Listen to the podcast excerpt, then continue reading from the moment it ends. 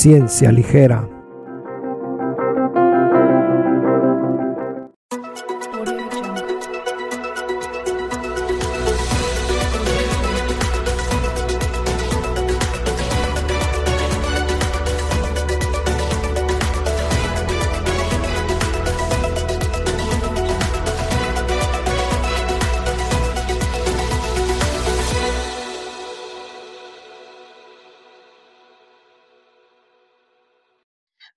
Nuevamente a todos. En esta ocasión, en Ciencia Ligera les va a presentar una nueva sección en donde les vamos a platicar de noticias eh, relacionadas con la ciencia y que han salido, digamos, de manera reciente y que nos parecen eh, pues interesantes comentar para que no queden ahí esta información en el olvido.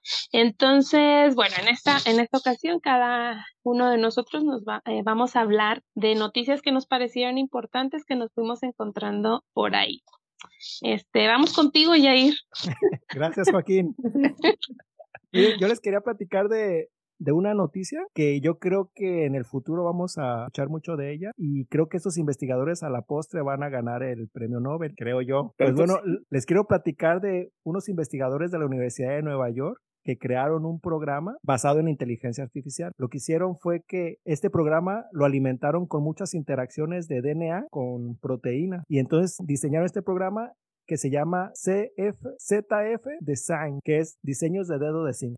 Lo, interesante de, esta, de este programa es que si tú quieres que una proteína se una a un, a un, a un lugar del DNA, lo único que tú le haces es le metes esa secuencia del DNA al programa y te diseña una proteína capaz de reconocer esa secuencia. Entonces, ¿qué es lo importante en esta parte? Que si tú quieres controlar una parte del DNA, ya sea estos lugares que son regiones donde se pegan proteínas para que se exprese un gen, tú puedes diseñar un que se llaman factores de transcripción. Puedes diseñar un factor de transcripción que se una a la parte que tú quieras del DNA. Entonces puedes expresar proteínas o las puedes reprimir.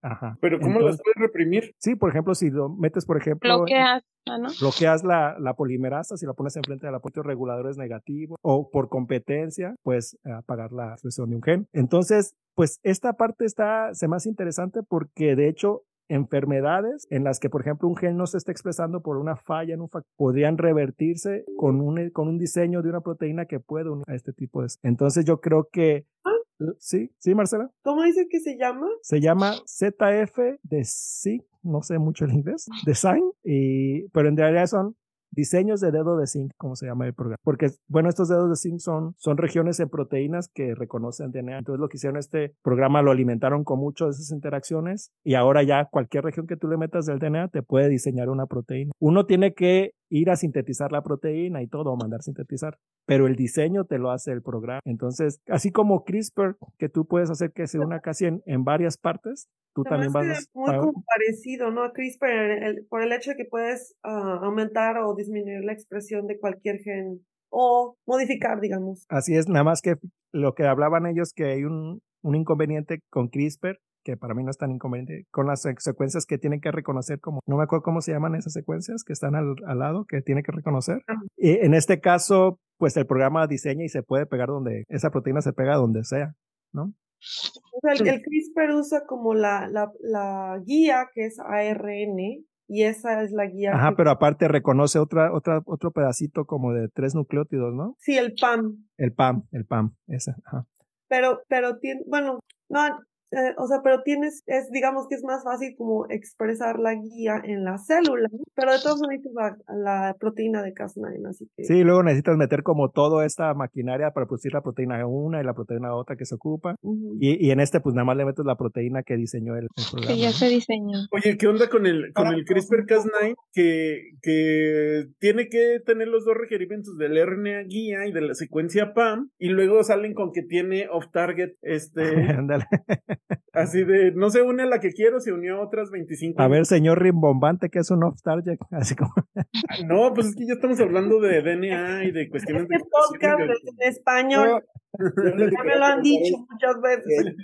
Dice Yair que, que él le ve poten- eh, pot- un potencial premio en el futuro. Yo quisiera preguntar, en un ejemplo, em, pues digamos, un poco más práctico, ¿dónde es que se podría utilizar esta herramienta eh, en uno, dos, tres, cuatro años? ¿Sobre qué beneficio? Como para darle ese, pues todavía ese, esa importancia a la noticia esta que, que nos acabas de dar. ¿Cuál podría ser un ejemplo donde se podría usar? Por oh, bueno, jugando contigo, una, una enfermedad genética Mm. en la que esté relacionada con la expresión de, que esté mal la expresión de un gen, por ejemplo. Uy, pues, O pues sea, es la una- gran por ejemplo, una va-. Vacuna. Y te inyectan la proteína esa y la proteína va y hace Va- un relajo. Exacto. No puede sustituir la, la función de un factor de transcripción que esté mutado en una enfermedad y entonces hacer que... Ajá, como una parte de tratamiento. ¿no? Así Ah, es. ok, yo la vería como un complemento de esa modificación de una secuencia para después reintroducir la que es adecuada, es decir, una herramienta más de terapia génica podría ser, o sea, otra herramienta más de diseño para terapia génica. Pero Ajá, a lo pero mejor que esta- diseñas es la esta que- proteína. Ajá, que dice Yair es más directa, ¿no? O sea, nada más tienes que diseñar una proteína, la introduces y se acabaría el error, ¿no? O sea, en la expresión o la regulación génica. Más directo, digamos. Ok. Sí, es Ajá. que antes, antes de CRISPR-Cas9 tenían una cosa que se llamaban talents, que eran, estaban basados en dedos de zinc, entonces, mm, Sí. pero los dedos de zinc eran inespecíficos y la especificidad se basaba en unos péptidos que le tenías que pegar al dedito de zinc para que se e interaccionaran con el DNA este, de una manera específica. Entonces, entre más péptidos le ponías en la cola, más específico era tu dedo de zinc. Pero el dedo de zinc como tal no era nada específico, ¿no? Entonces, eh, sintetizar esa cola de péptidos era muy caro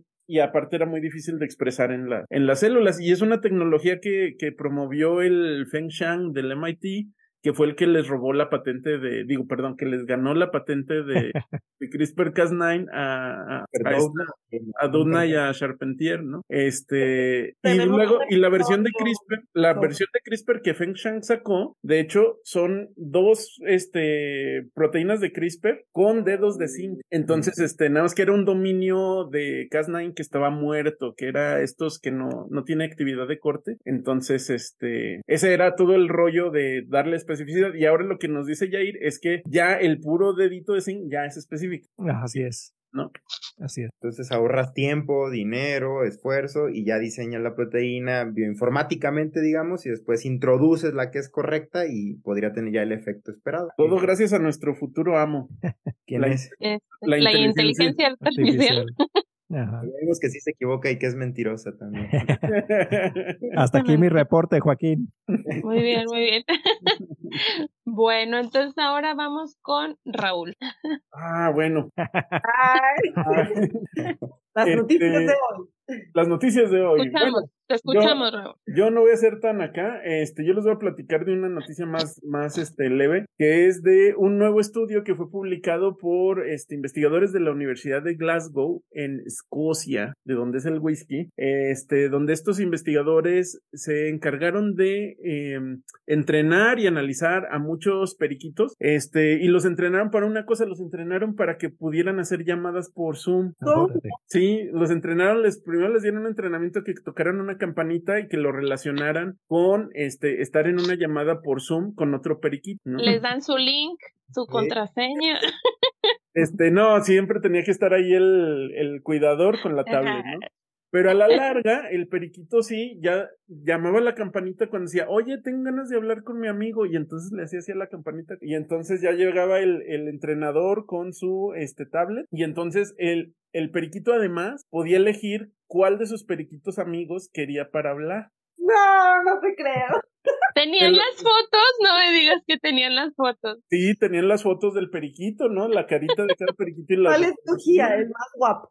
Es- Eso es, lo, eso es lo interesante del estudio, porque empezaron a ver unos comportamientos como muy humanos en los periquitos, y era de que los periquitos llamaban más a los periquitos que a ellos les llamaban más, porque todos estaban dentro de una red, ¿no? Estaban como en el mismo grupo de WhatsApp. Entonces, este, cuando digamos que un periquito que ya lo habían buscado tres o cuatro veces, otro periquito decía, ah, este es mi amigo, y a- con ese se iba y a ese le marcaba. No. Entonces se llevaban, se llevaban muy bien, entonces estaban ahí hablando y jugando y hasta hacían sus movimientos. Y decían, periquito burro, periquito burro.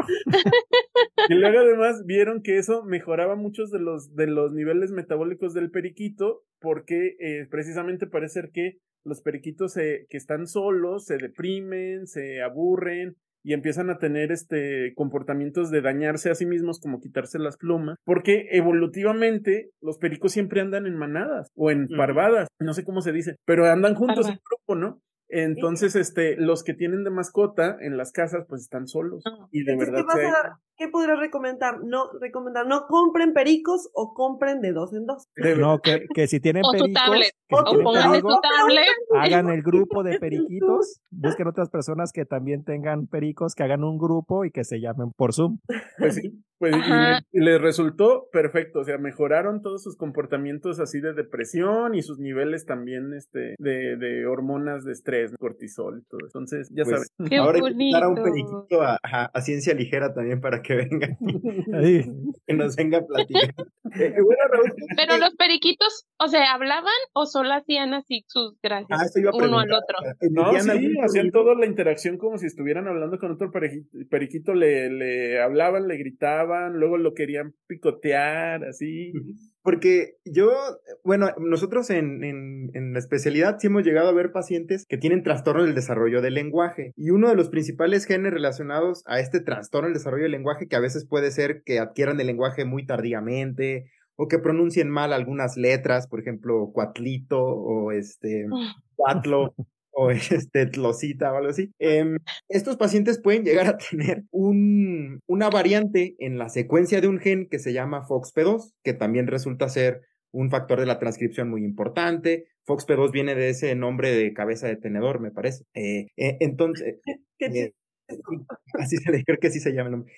Pero en algunos pajaritos que son birds, en algunos pajaritos cantantes o cantores, no sé cómo decirles, han encontrado que ese gen tiene una función muy importante. Entonces se ha ido conservando en, en las especies de diferentes mamíferos y estaría interesante ver para estos periquitos de, que, hablan o, que interaccionan en el lenguaje de alguna forma que nos comenta Raúl, pues saber cuáles son sus, variantes, sus variantes génicas en ese gen FOXP2 y en la familia de esos genes relacionados, ¿no? Estaría interesante como en humanos ya demostrado que causan trastornos de lenguaje, también en los pajaritos que cantan, que lo tienen, digamos, más expresado, y qué pasaría con esos periquitos con entrenamiento, digamos, que a través de un enriquecimiento de entrenamiento ambiental pueden mejorar. También este, en, en algunos trabajos han relacionado este gen como posible responsable de que los humanos hayan adquirido el, el habla. El desarrollo del lenguaje en la- de, de manera evolutiva, ¿verdad? Exacto, exacto. Entonces, Por ahí, sí es un por gen ahí importante. Lo mencionaste tú, Jair, ¿no? Que el gen del nean- el FOXP2 del neandertal sí está diferente, es un cambio Al de del- ácido. Ajá, Ah, ok, Sí, así es. Miren que hay que retomarlo entonces. sí. ¿Es todo, Raúl? ¿Ese es tu ¿Ya vas a tener tu, tu periquito? Sí, hasta aquí mi reporte. Tengan la bondad de ser felices. Muy bien, entonces ahora, este, Alan, ¿qué, qué Eh, nos, qué nos tienes que platicar? Yo también tengo una noticia, muchas gracias, aquí recibiendo.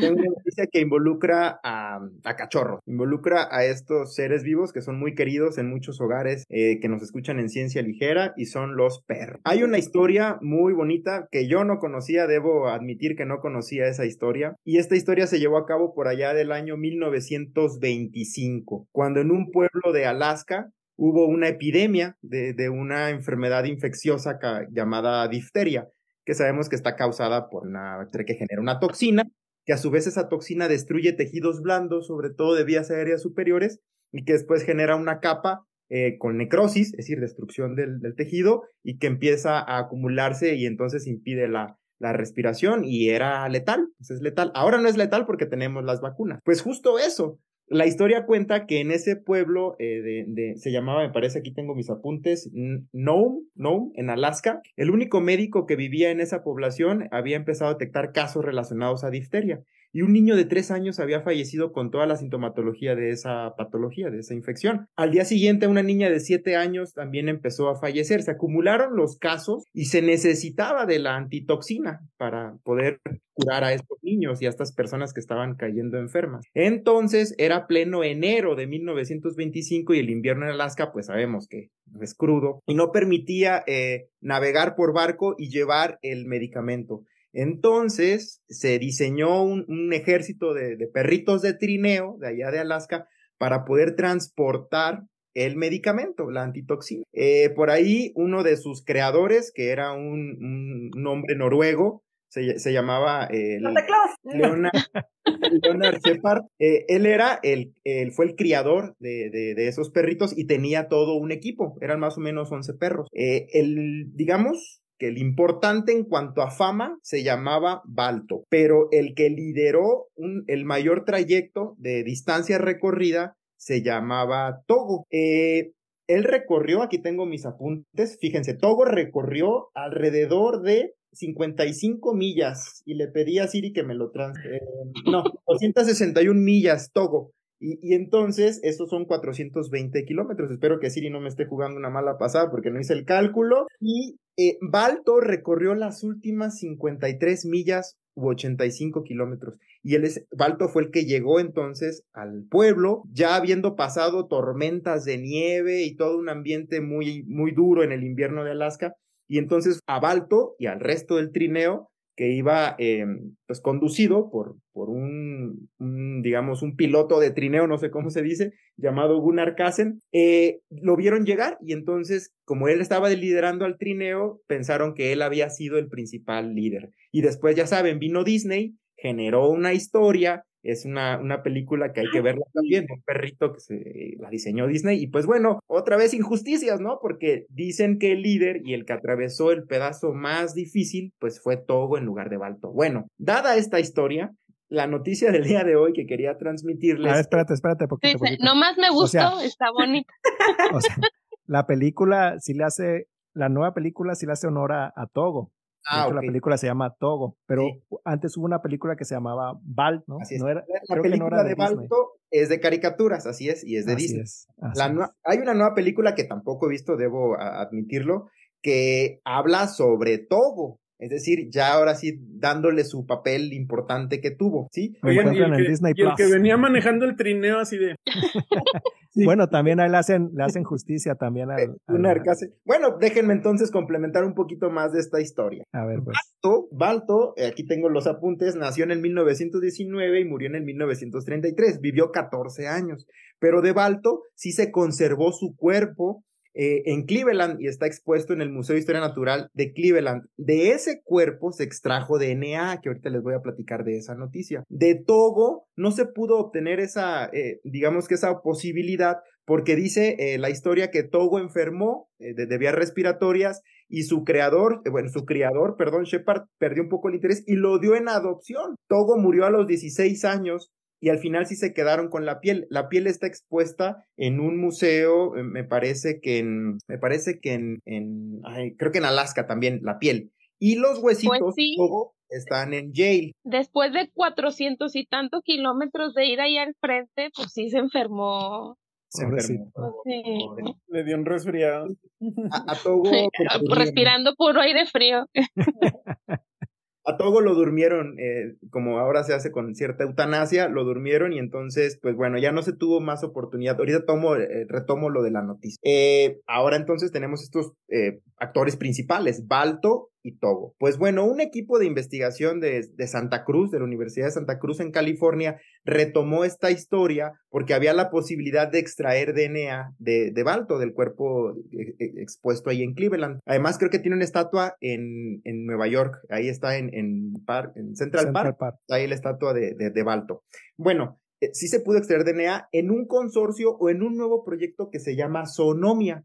Eso se acaba de publicar apenas en Science el día, el día de hoy. Este proyecto se llama Sonomia y recopiló muestras de 240 mamíferos, 240 mamíferos y 600 genomas de perros, lobos y coyotes. Y de allí surgió la idea entonces de, de poderlo comparar. El genoma eh, es un estudio de genoma comparativo eh, de Balto y sus perros. Había un mito que decía que Balto era mitad perro y mitad lobo. Pues bueno, el estudio demostró en genómica comparativa que tenía 0% de secuencias del lobo. O sea que no comparten Y aquí tengo sus porcentajes de que sí se encontraron por este equipo de investigación. Lo hizo una doctora, eh, una postdoctorante, eh, Catherine Moon se llama la, la, doctora, y es el 36% de sus secuencias corresponden a husky siberiano, siberiano, perdón, el 34% al perros de trineo de Alaska, y un 13% a perros de Asia, es decir, a, perros. Chihuahuas, sí. Eso iba a decir, y un 3% a chihuahueños. los hallazgos principales, ya para no hacer tan larga mi noticia, eh, los hallazgos principales de este equipo de investigación es que eh, Balto, posiblemente Togo también, pero no, no hubo esa posibilidad de analizarlo a él. En el genoma de Balto se identificaron menos variantes en estado homocigoto deletéreas. Esto quiere decir que había menos cruzas de, perritos de la misma raza. Entonces, él tenía más variabilidad genética y sus variantes homocigotas eran más silvestres, es decir, relacionadas a lo silvestre, a lo normal, a lo wild type, que lo relacionado al cruce de mismas razas que a la postre fue realizada por los, por los humanos y que fueron dando o desencadenando las posteriores razas que ahora conocemos y que muchas de ellas pues tienen enfermedades. Problemas. Y va a ser el problema, por ejemplo, con muchas razas que fueron creadas por cruzas que están llenas de enfermedades. Como los pugs. Por favor, ya no, tengan pugs. Además están feos. Que se le llama en inglés esto del inbreed, es decir, que incluso se reproducían entre hermanitos o familiares. Y eso incrementa la probabilidad de que tuvieran variantes homocigotas, pero variantes deleterias. Y entonces Balto tenía los, los alelos o, esas secuencias génicas homocigotas silvestres, las normales, las saludables, digamos, ¿no? Entonces también hicieron un, estimado de su fenotipo y era un perro un poquito más bajo, pero muy musculoso.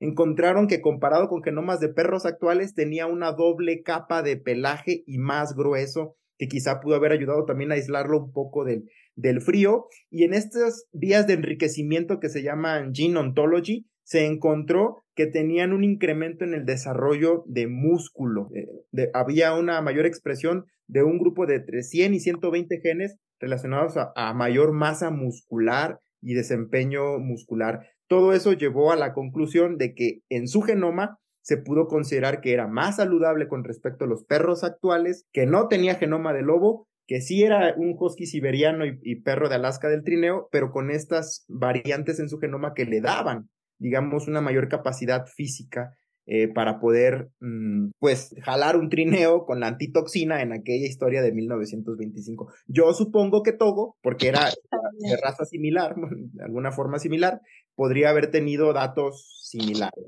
En caso de que, eh, si nos escucha la doctora eh, Catherine Moon, que espero que sí, en, en Santa Cruz, en California, sería, muy, sería muy útil que, pues que reuniera genoma también de, de, todo y que los pudiera comparar. Eso nos daría. Y, de los perros callejeros aquí en México, yo creo que también va a tener mucha variabilidad.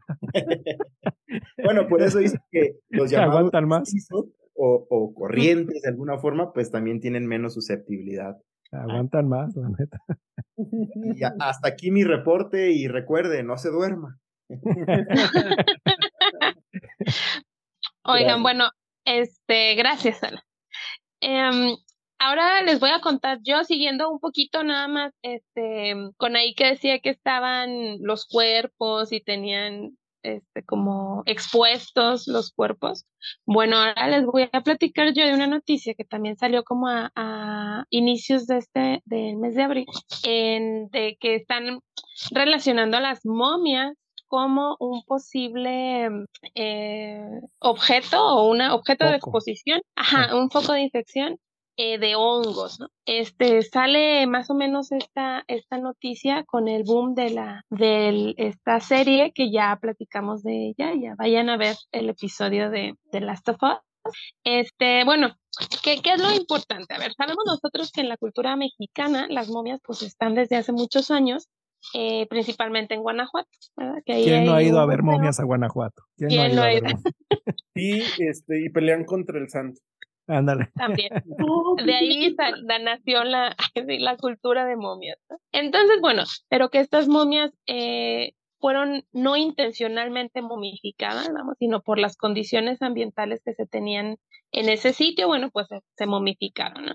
Eh, sin embargo, algunas de estas momias han ido de tour ahí, han hecho su gira artística por varios países y incluso aquí en, en México, en varias ciudades, en Ciudad de México, la principal, y han ido a Estados Unidos a varios museos. Y bueno, lo relevante de esto es que eh, ahora em, que regresaron de las momias de Estados Unidos, eh, se encuentran en Ciudad de México, no todas, obviamente una, una muestra ¿no? de estas momias de Guanajuato, se encuentran en el Museo Nacional de Antropología e Historia, ahí en Ciudad de México, y ahí algunos investigadores se dieron cuenta que las momias tenían hongos. En la noticia no se, no se habla de que estos hongos sean hongos ancestrales o que datan. ¿Mm? eran hongos neoliberales. No,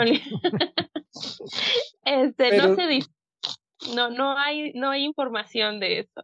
Pero Este, sabemos si es, si es Cordyceps y si está yendo hacia el cerebro de las Este, quién sabe, porque ya están muy muertas. Entonces no sé si le interesa esos cuerpos. Este, no, el, el punto ahí es de que, o sea, no se sabe, no se habla en esta noticia de cómo, si el hongo, eh, por las esporas, sabemos que las esporas de los hongos son muy resistentes, incluso a la desecación, que es una, una característica de las momias, que no tiene humedad, ya dijimos que los hongos les gusta la humedad. Entonces, ahí no, no habla nada del origen. Sin embargo, lo que se menciona es el posible foco de infección, puesto que en el manejo, obviamente con los cuidados para no deteriorar el, a la momia en sí, pero no digamos un manejo como un posible material de riesgo biológico, que en este caso pues ya vieron que está creciendo el, el hongo y que las condiciones en las cuales son las exposiciones pues no son condiciones tan herméticas como eh, un objeto pues con estas características como de un foco infeccioso debería de tener. Ahora, si bien estas momias no sea, o sea, no, no es frecuente que digan, ah, se murió porque una momia lo contagió, este, sí se han dado casos a lo largo de la historia y que estos casos pues han, han generado muchas leyendas o muchas historias, como es la de el, el- las, las momias de Egipto, eh, principalmente Tutankamón. Así es que cuenta la historia que cuando abren el, eh, está las bóvedas en donde estaba Tutankamón, el grupo de expedición eh, fue muriendo poco a poco, ¿no? Y dijeron que era por la maldición, que porque ahí estaba una maldición de que quien sacara al faraón y cosas así. Y en realidad, pues lo más probable es que hayan aspirado toxinas o este, esporas de hongos que terminaron por, por matarlos. Eh, de hecho, más, eh, digamos, a más recientes épocas, en 1970, eh, hay el, el dato de unos científicos que abrieron la tumba del rey Casimir IV. Eh, 10 de los 12 científicos que entraron a la exposición murieron. Qué bueno que me dices para no hacer expediciones. ¿no? ¡Qué horrible! Sí, ajá, y murieron por hongos, pues, o sea, sí se supo la causa porque ya fue, digamos, en 1970 muy reciente y se demostró que había sido por hongos. Entonces, en realidad, pues, bueno, todas estas eh, mitos o leyendas, pues seguramente fue por lo mismo. Entonces, sí es posible, pues, que, que un, una persona contraiga la enfermedad, contraiga el hongo.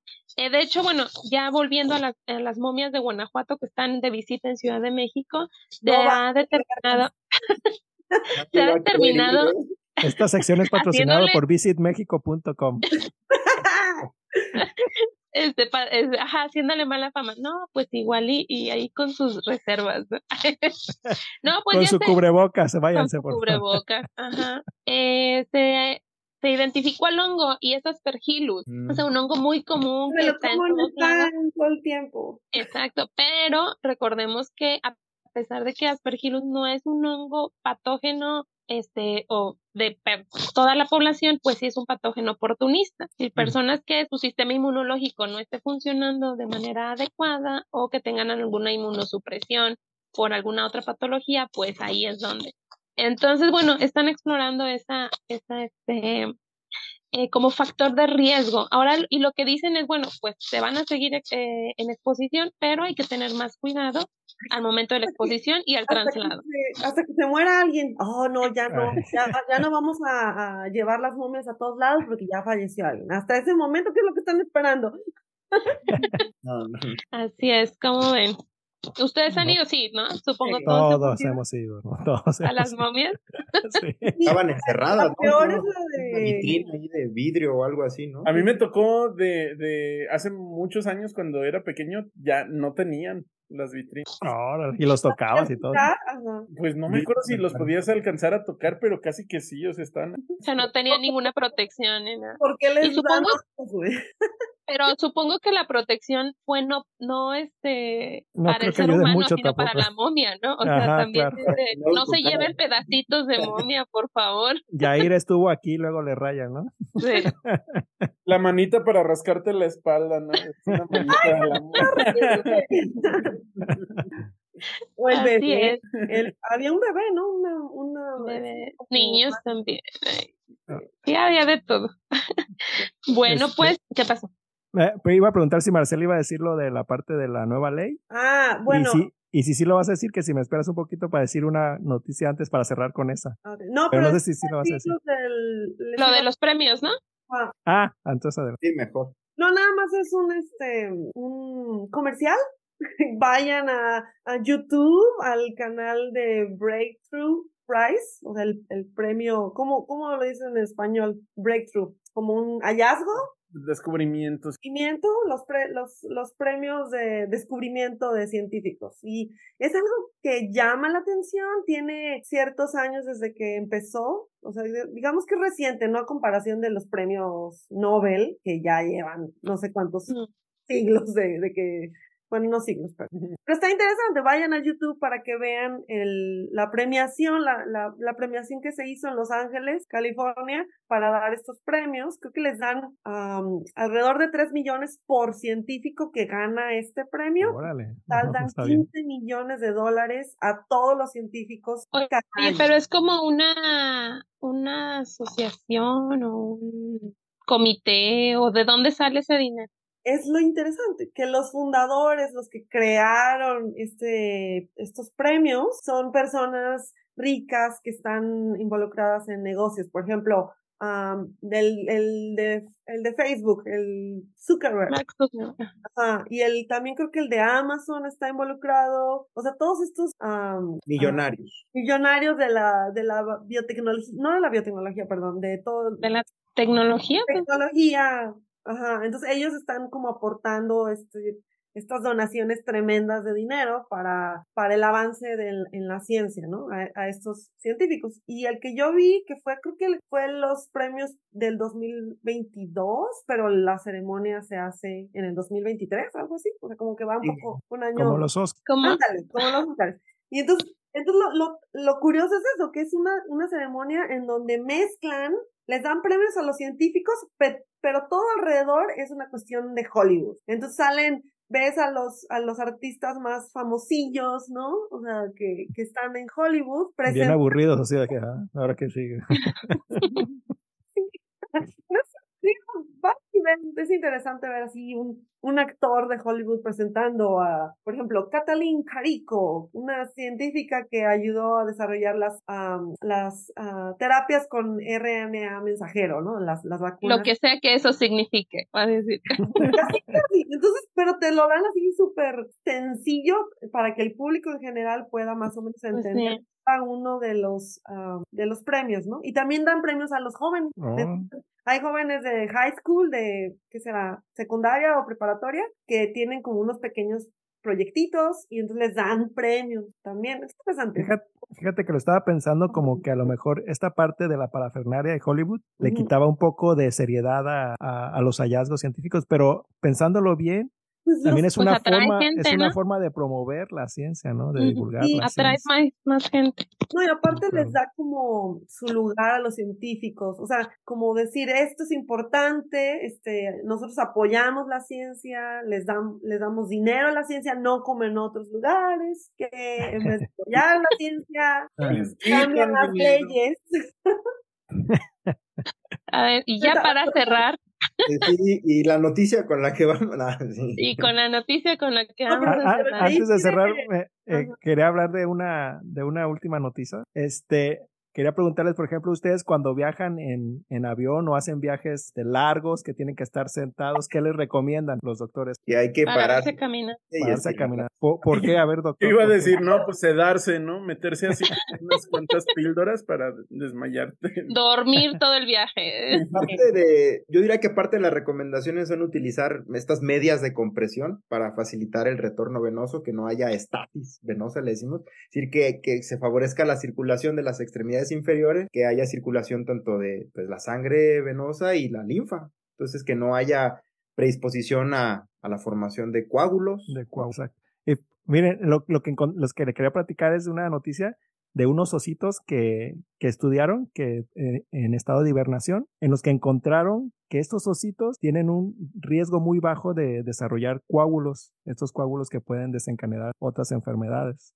Entonces los, los, los científicos se preguntaron que qué onda, qué estaba pasando. Entonces lo que hicieron fue estudiar 13 ositos en estado de hibernación por dos invierno y los estudiaron en invierno y en verano. Estuvieron midiendo los niveles de proteína en, la sangre y lo que encontraron es que cuando estaban en verano, los osos tenían una proteína muy elevada que es una HSP70, una Hitchcock, eh, 47 la tenía muy elevado, pero cuando llegaban al invierno, esta proteína reducía su, su aparición, su expresión, ¿no? Este, prácticamente no tenía. Entonces, ya revisando la literatura, ellos encontraron un trabajo de que unos ratoncitos que les hicieron una mutación a esta proteína, lo que encontraron es que estos ratoncitos no coagulaban bien, ¿no? al parecer esta proteína se une a la superficie de las plaquetas y, esta, y esto hace que atraiga a las células blancas, trófilo, y forman una red y esta red captura como proteínas, patógenos, células y eso va generando un coágulo. Entonces lo que encontraron estos ratoncitos que no tenían esta proteína es que no formaban esos coágulos. Entonces estos investigadores pudieron relacionar que la falta de esta proteína hace que no se formen coágulos en ellos. Y otra cosa también que encontraron es que personas que están inmovilizadas porque tienen un daño, por ejemplo, en la espina dorsal, al igual que los osos, tampoco generan tantos coágulos a pesar de que están pues postrados, ¿no? Y entonces se preguntaron si, si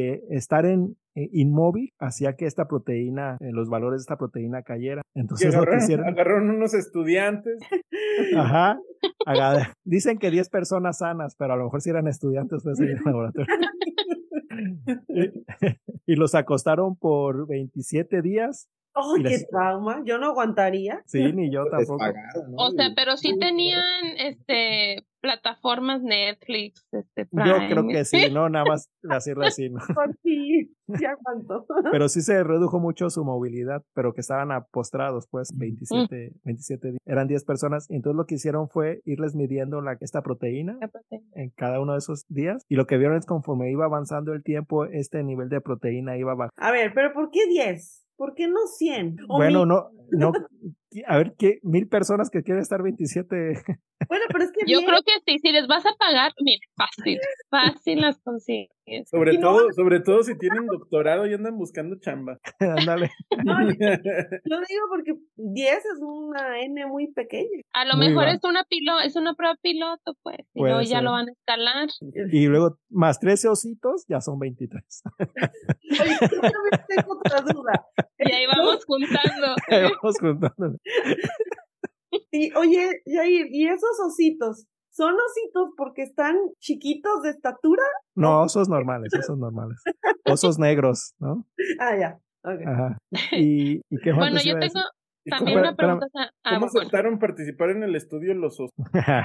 ah, bueno, les pusieron GPS y cuando les ponían tranquilizantes cuando los iban a... Pero bueno, esto la, implicación que tiene este hallazgo es varias este, enfermedades que generan coágulos podrían ser tratadas con un tipo de proteína como esta, ¿no? O sea, hacer que este que se compita contra esta proteína o bajar de alguna forma esta proteína o un medicamento. Pues con los dedos de zinc de la proteína que vas a sintetizar y ya reprimes la expresión. Todo, se conecta. Hay que hacer. Eh, no entendí bien la, la, la, biología. O sea, cuando están en invierno, los osos no tienen esta proteína. bueno, tienen menos de esta proteína en circulación y eso quiere decir que no hay coágulos, no se forman coágulos ver, en circulación. Quizás, Ajá. este, es normal o es más común que si no hay una buena circulación se formen coágulos, También sí. ¿sí? O, o es, es pregunta, ¿no? No es afirmación. Ah, pues aquí está sí, el o sea, médico. A ver, Ajá, por eso. No las quería yo decirle al doctor, doctor, Las pero causas este, de, la, de- de formación de trombos pues podrían venir de incluso una sobreproducción de proteínas que, que se aglomeren entre sí, ¿no? Serían las trombofilias o Ujú. trombocitopenias con valores bajos también de plaquetas o disfunción plaquetaria como enfermedad de Glanzmann, cosas así. Entonces hay condiciones que hacen una propensión a la formación de trombos y otras a que no se formen eh, los trombos y entonces pues puedes tener sangrados patológicos o sangrados crónicos. Puede ser pues hemofilia, enfermedad de von Willebrand, enfermedad de Glanzmann, plaqueta, eh, etcétera, etcétera. Entonces sí, en teoría las bases son que cuando tú estás en estasis o, o un reposo muy prolongado, hay una predisposición en personas predispuestas a formar trombos a que generes estos, eh, estos ah, pues, acúmulos plaquetarios y otras células que obstruyan los vasos y esa obstrucción puede llevar a, a unas complicaciones, ¿no? Pero en teoría sí, por es eso todos los pacientes que los van a operar o que están postrados les ponen vendas o vendajes de compresión también para tratar de disminuir ese riesgo de trombosis o quienes son están parados mucho tiempo les indican utilizar medias de compresión para mejorar también el retorno venoso y la movilidad, que no quede quieta la sangre, que favorezca que se peguen entre ellas formando. Entonces, uno pensaría que en, en osos que hibernan, que casi no se mueven con esa masa y circulación, posiblemente estarían predispuestos a formar eh, trombos. pero Entonces, no, pues, lo porque así es. Sí, porque al parecer un- uno de los primeros pasos para formar estos coágulos es que la proteína HCP47 se una a las plaquetas y eso atrae a los, a las A los glóbulos demás. blancos, ajá, y eso hace una red que atrapa a todos los demás. Entonces los ositos no tienen esta, bueno, cuando están hibernando no tienen la, la proteína. Y O las sea, personas que, cuestión evolutiva de, de que como siempre, como son, es una especie que particularmente se sabe, se conoce que invernan, entonces evolucionaron para que no ten, para que tengan menor riesgo de coágulos. Así es. Pero bueno, lo que se sabe también, por ejemplo, que estas personas que duraron 27 días acostados, es que ese nivel de proteína también este, este, Bajó. bajó. Entonces debe de haber algo en la movilidad que, que hace que exprese, que sea una señal para expresar la 47. No, no estás por cierto tiempo, mucho tiempo ya. Bueno, mucho tiempo no son 12 horas, sino ya este días. Entonces la proteína entonces empieza a bajar. Pero lo Y ahí lo interesante, para que sus alumnos no se quejen que los tenga ahí sentados escribiendo.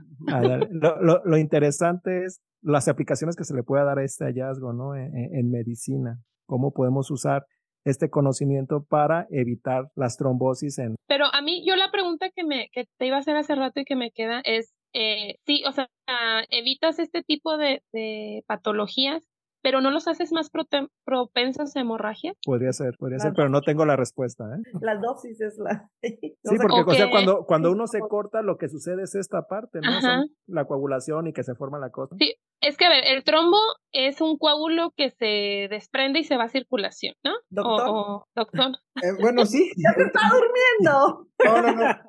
O sea, se, se forma el coágulo, la- la- hay etapas de la formación del coágulo, ¿no? Ajá. El trombo como tal, pues bueno, es, es una parte de la cicatrización de las heridas, pero es- un trombo es dañino, digamos, cuando viaja a través de la circulación y Exacto. obstruye las vías eh, o los vasos sanguíneos, o- y entonces eso ya es una tromboembolismo, de alguna forma, que genera otra, pues una condición ya grave. Bueno, y ya para cerrar, Marianita. Bueno, antes que nada, déjenme decirles, esta Ah. noticia fue traída a ustedes por Charmin. y por Coca-Cola. Por Ah, por los ositos de Coca-Cola. y por Spring Air. Mira qué razón tenía el de la marca de los colchones, te invita a quedarte inmóvil por 27 días para disminuir tu riesgo de trombosis. de trombosis. Bueno, y pues, ahora vamos a cerrar. cerrar con una noticia bien reciente, bien reciente, este ayer y hoy yo creo que han salido este, estas estas notas y que es este nacional, una noticia nacional y este a ver eh, Yair, ¿a quién quién quiere comenzar con esta nota Ah, de la pues- ciencia en México?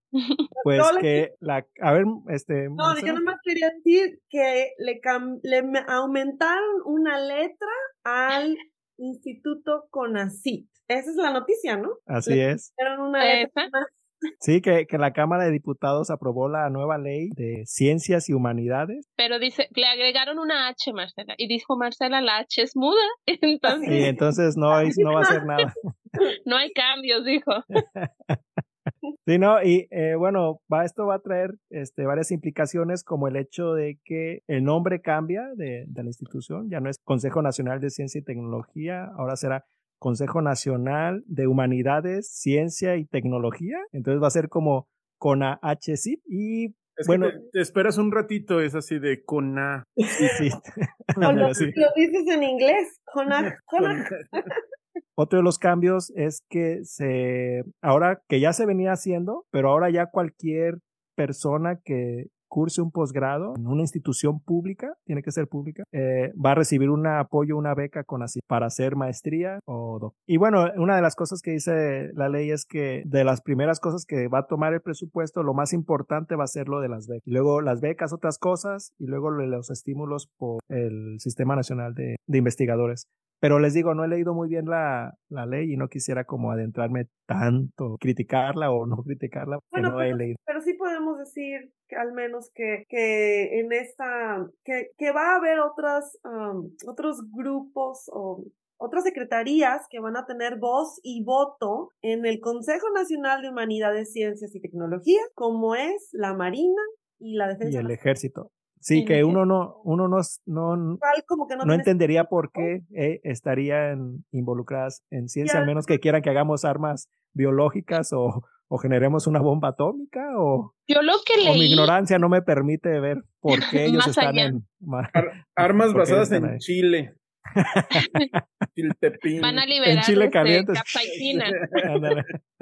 No, pero yo, no, yo lo que leí así, o sea, también igual, eh, comentarios que hacen, en realidad nada oficial, era, o sea, el, la justificación de que estos dos este, personajes nuevos entraran a estas juntas de consejo es que porque también tienen proyectos o una cosa así, que la verdad yo desconozco totalmente si esto es cierto.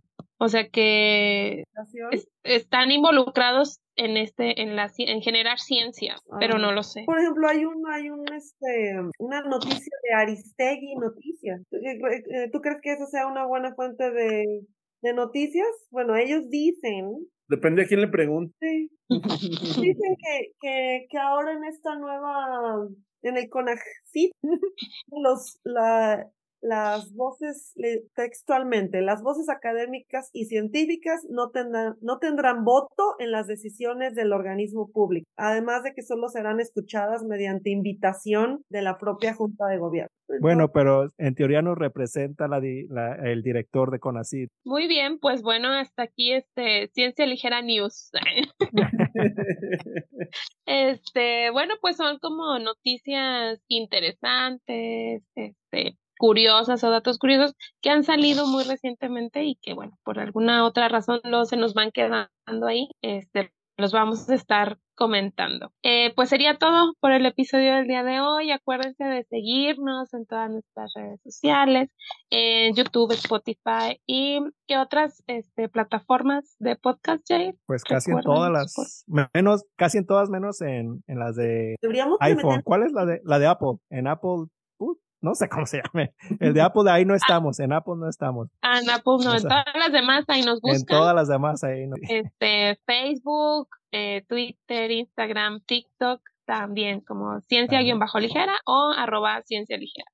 Y si, por ejemplo, ustedes encuentran una nota en internet de una, de una noticia que quisieran que platicáramos, pues ahí nos lo comentan, platicamos para el siguiente episodio, que tenga que ver con Ciencia Ligera News. Ahí nos los ponen, este, Ciencia Ligera News y, nos ponen el link de la, de la, nota que les gustaría que comentaran.